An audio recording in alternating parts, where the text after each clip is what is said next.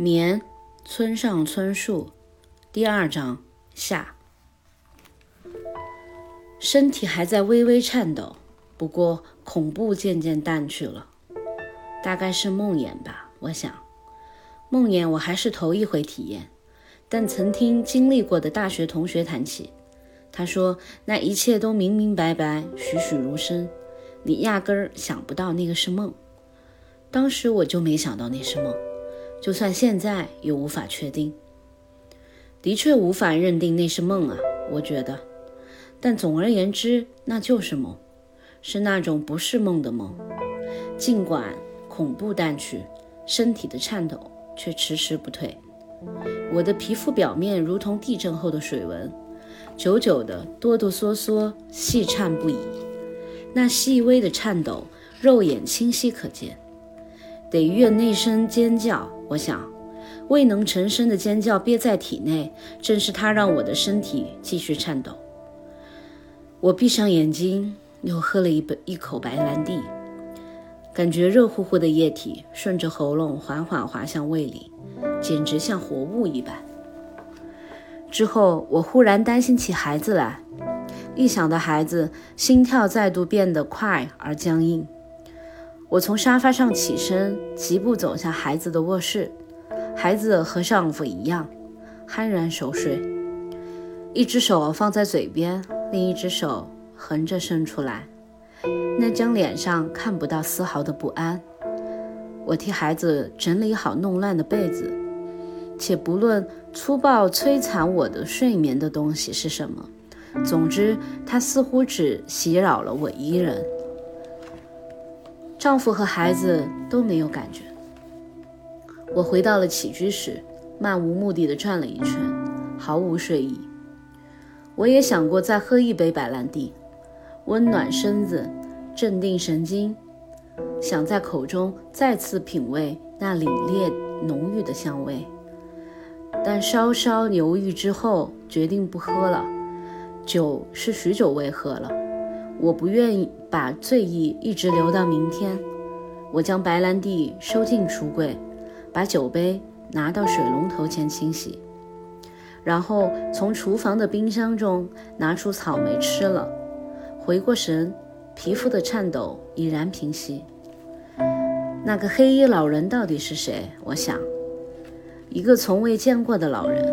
那身黑衣也很奇怪，就像一套合身的运动服。看去却又式样老旧，如同面具一般缺乏表情的脸，一眨不眨的充血的眼睛。然而，为什么那老人要往我的脚上浇水？莫名其妙。关于老人，关于水，我都想不出个所以然来。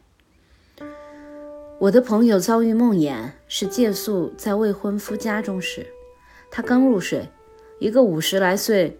面色不悦的男人便出现了，对他说：“你给我从这个家里滚出去！”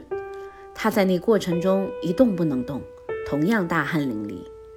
当时他还以为那人一定是未婚夫过世的父亲的幽灵，是那位父亲命令自己滚出去。然而第二天问未婚未婚夫要来父亲的照片一看，却是一张跟昨夜的男人截然不同的脸。他说：“我大概是太紧张了，才会遭遇梦魇。然而，我一点也不紧张。这里是我的家，理应不会有任何东西在这里威胁我。为什么我非得在此时此地遭遇梦魇不可？”我摇摇头：“别再胡思乱想了，那不过是个逼真的梦，大概是不知不觉中疲劳积滞于体内的缘故。”肯定怪前天那场网球，游过泳，在健身房遇到朋友邀约，打得太长了点，之后半天都手脚乏力。我吃完草莓，在沙发上躺下来，试着闭了会儿眼睛，毫无睡意。这可怎么办？我想，当真是连一丝一毫睡意都没有。我心想，看书催眠吧。走进卧室。从书橱里挑出了本小说，我是点亮了灯找书的，可丈夫却纹丝不动。我挑的是《安娜·卡列尼娜》，我那时想读一漫长的俄国小说《安娜·卡列尼娜》，我在许久以前曾经读过一遍，好像是高中时代，故事情节几乎完全没有记住，留在记忆里的只有开篇一段话，以及最后主人公是卧轨自杀这一点。幸福的家庭都是相似的，不幸的家庭各有各的不同。这就是开篇第一句。记得一开始有暗示女主人公在故事高潮自杀的场景，此外还有赛马的场面。呀，莫非是另一部小说？我回到沙发上，打开书卷，像这样聚精会神的读书，究竟是多少年没有过了？我想。当然，下午时间富裕也会读上三十分钟到一个小时，但确切地说，那不叫读书。尽管在看书，但我马上就会转念想起别的事情来：孩子、购物，或者是电冰箱出了问题，亲戚的婚礼该穿什么去好？再不就是一个月前父亲做了胃切除，诸如此类的事情浮上脑际。枝枝叶叶朝着四面八方纵横蔓延，待回过神来，唯有时间白白流逝不返，书页却几乎原封未动。就这样，我不知不觉习惯了不读书的生活。认真想来，这很不可思议。从小时候起，读书就是我生活的中心。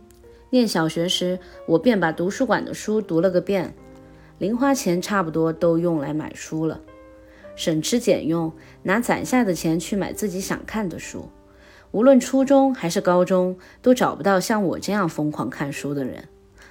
我在五个兄弟姐妹里居中，父母两人都有工作，都是大忙人，家里根本没有人在乎我，因此我能独自一个人尽情看书。只要举行读书感想有奖征文，我一准投稿应征。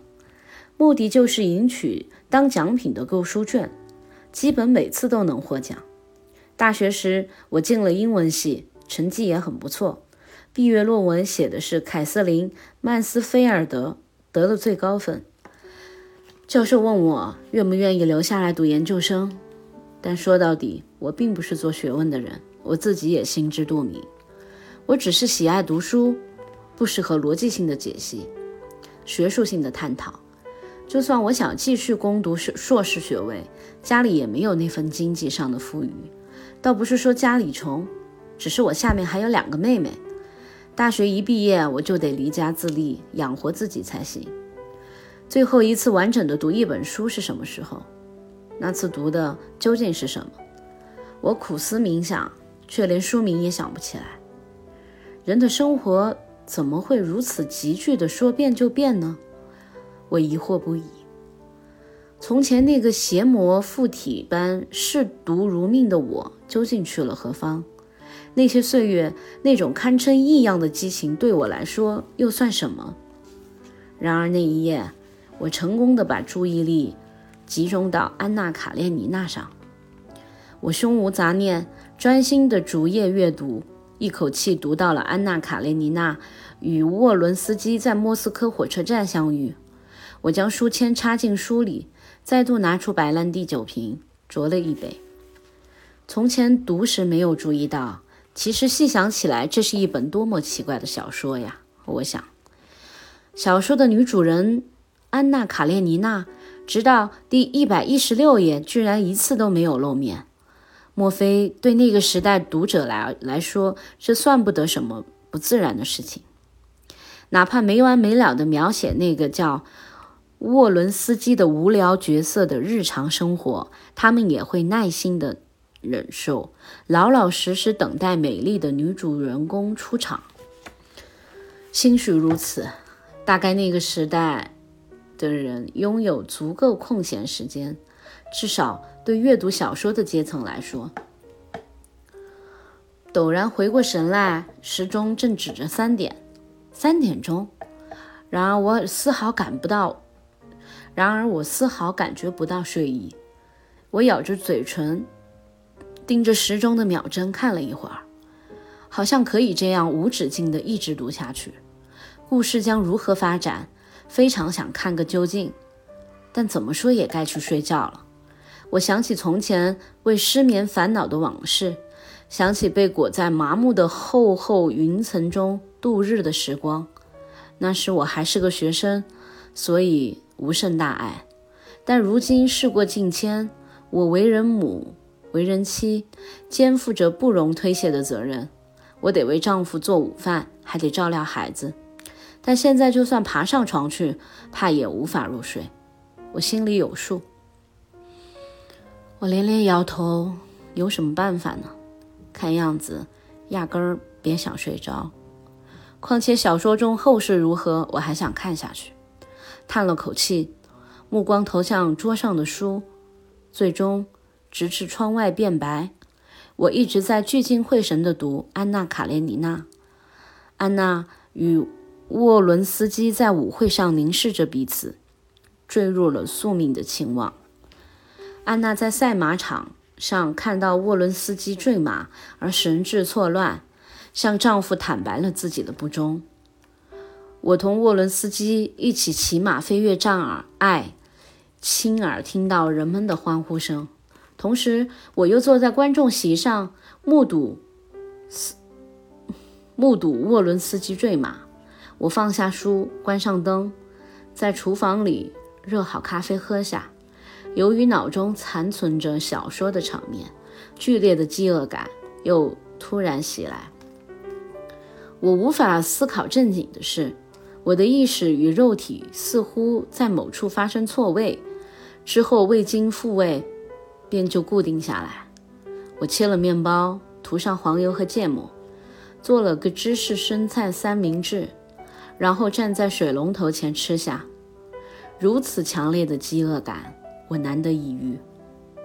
那是暴力的饥饿，几乎令人窒息。吃完三明治，肚子仍旧很饿，于是我又做了一个相同的吃下了，并喝了第二杯咖啡。